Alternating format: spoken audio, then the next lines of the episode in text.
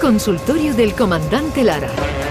Pregunten lo que quieran, que el comandante contestará lo que le dé la gana. Comandante Lara, buenos días. Buenos días por la mañana, Jesús, de este maravilloso miércoles soleado, caluroso y azul. Qué bonito, qué bonito está Qué el día. bonito está el Sí, día. ¿No claro saludáis sí. al comandante? Buenos días a todos y a tú, todas. ¿Qué Hola. tal? ¿Cómo estáis? Y a. David Gallardo. Hola, ¿qué tal? Buenos días. Hola, Hola, bonito tú también. Ole tú. Todes. Tenemos mucha gana de reino. por saludados todes. Todes, todes y todes. ¿tú sabías que Jesús era, era maestro?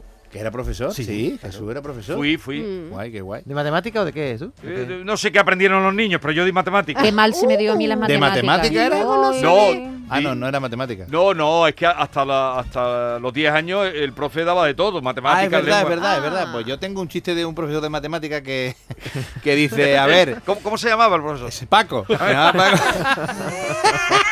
y dijo don Paco, a ver, eh, niños, el 80% ha aprobado matemáticas y se pueden ir. Y levanta la mano uno y dice, ¿y el 40% restante qué hacemos? Tú te quedas, tú te quedas. Pobre. Dios mío de mi alma. No, que los profesores, los pobres tienen el cielo ganado, Luisito. Sí, los Eh, profesores.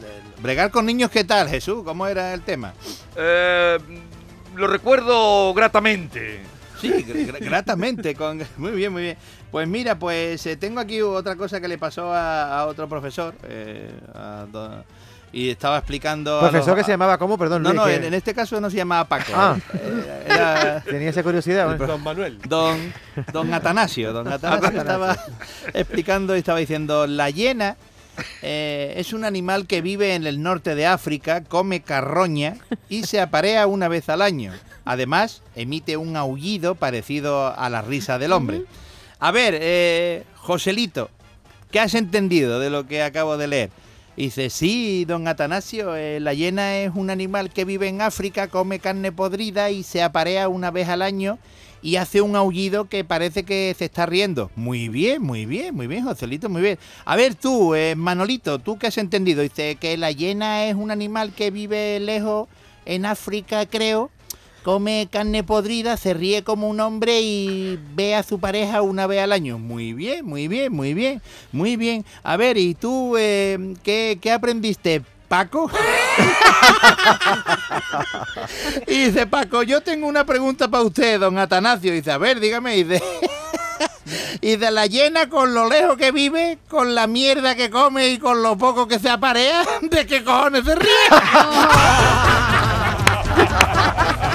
Un paso más allá. Querida, sorpréndete. De risa.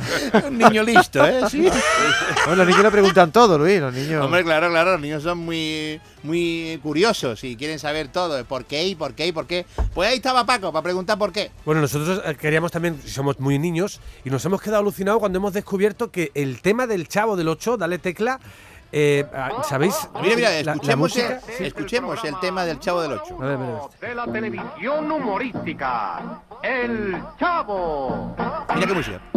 interpretado por el super comediante Chespirito. Con Atención. Carlos Villagrán Pregunta. como. ¿Y esta música es original de quién, Jesús? Yo no tengo ni idea. Mm. De Perales. Lo acabamos de descubrir, no hemos quedado alucinados. Ver. Es la marcha turca de Beethoven. A ver, la pongo A ver.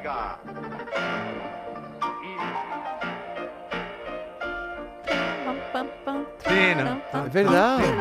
Ah, ¿cómo, cómo, cómo, eh? ¿Qué, qué descubrimientos ha- hacemos aquí por la mañana temprano? Pero eso vosotros bueno. esta mañana os habéis levantado. ¿Qué y- nivel? ¿Cómo, cómo sí, ha nos sido? hemos- ¿Cómo ha sido el yo- Es que descubrimiento? nos hemos levantado con la, con la música del Chavo del Ocho en la cabeza, no sé, a Sí. sonar despertador y yo he empezado, tan, tan, tan, tan, tan, y, y hemos llegado aquí y hemos, hemos hecho una labor de investigación y hemos descubierto que es la, la marcha turca De de, Beethoven. de Beethoven. para que No vean. contaba con tu astucia. Eso es.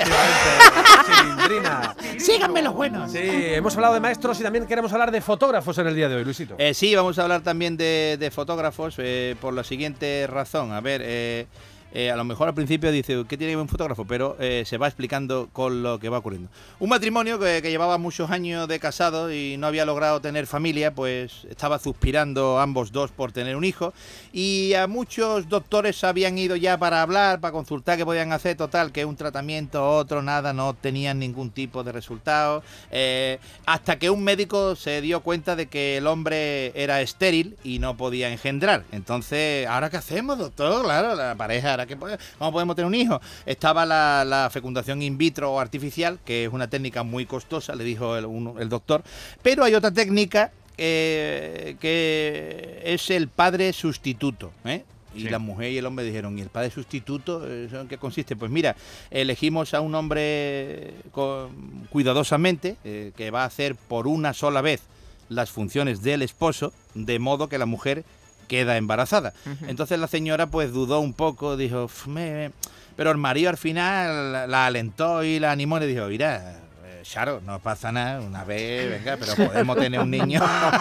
Total, que nos hace mucha ilusión, venga, para adelante, total, que en efecto pues firmaron allí eh, eh, tener el método padre sustituto para buscar a un niño y ya el, el médico le dio una cita a esta mujer eh, un domingo por la mañana con el padre sustituto para eh, también quedaron en que el marido se fuera de la casa para que hubiera un poco de intimidad y no Sí. hubiera no fuera tan agresivo y entonces pues llegara este hombre y eh, engendraran al, al- hijo del de Futuro futuro Paco. futuro, al futuro Paquito entonces lo que pasa que eh, ese mismo domingo por la mañana había un fotógrafo de niños eh, que había ido y estaba por el barrio, por alrededor, buscando una casa porque tenía que echarle una foto a un bebé y se equivocó Uh. de domicilio y llamó al de la señora que estaba esperando al padre sustituto.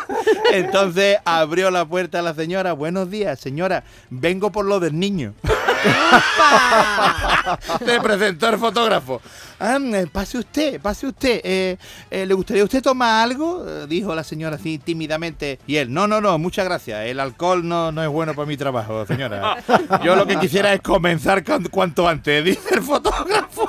Muy bien, ¿le apetece si vamos a la habitación? Dice la señora. Y dice el hombre, puede ser en la habitación, pero también me gustaría eh, una aquí en la sala, en la alfombra, en el jardín también podríamos hacer otra.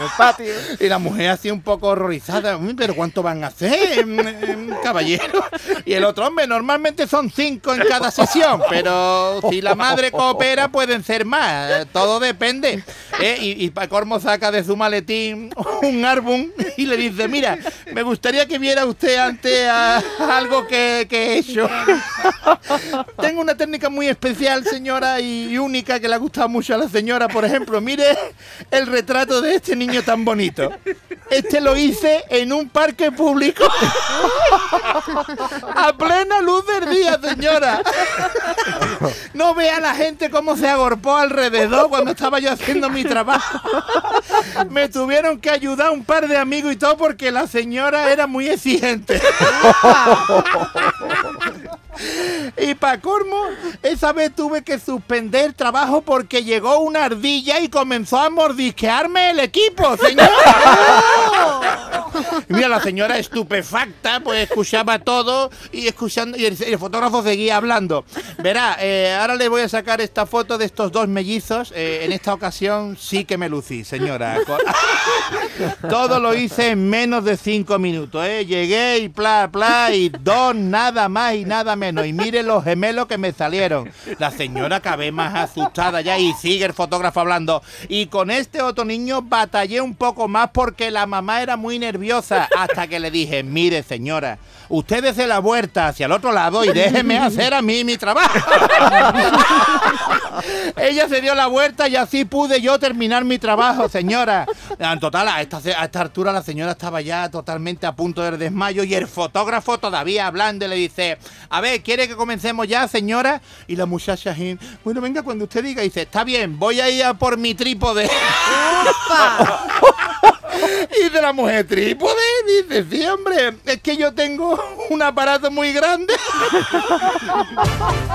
y necesito un trípode para apoyarlo y estabilizarlo porque ni con las dos manos puedo sostenerlo bien, señora. Y salió la mujer corriendo.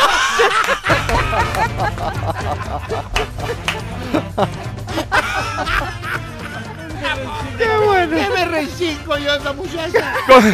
Comandante. todos los fotógrafos de Andalucía. Eh, eh, Sí. Tenemos que terminar. Comandante, este fin de semana sí que está usted en Sevilla, ¿no? Sí, tenemos eh, sesiones de jueves, viernes y doblete el sábado en el Teatro de Triana. La, la noticia negativa para el que se haya enterado ahora es que ya no quedan localidades para ninguno de los días, guau, guau. En Te- cualquier te caso, tenemos aquí. Enhorabuena por su atracción. Claro que sí. Adiós. Adiós. Adiós. chicos. Adiós. La mañana de Andalucía con Jesús Vigorra.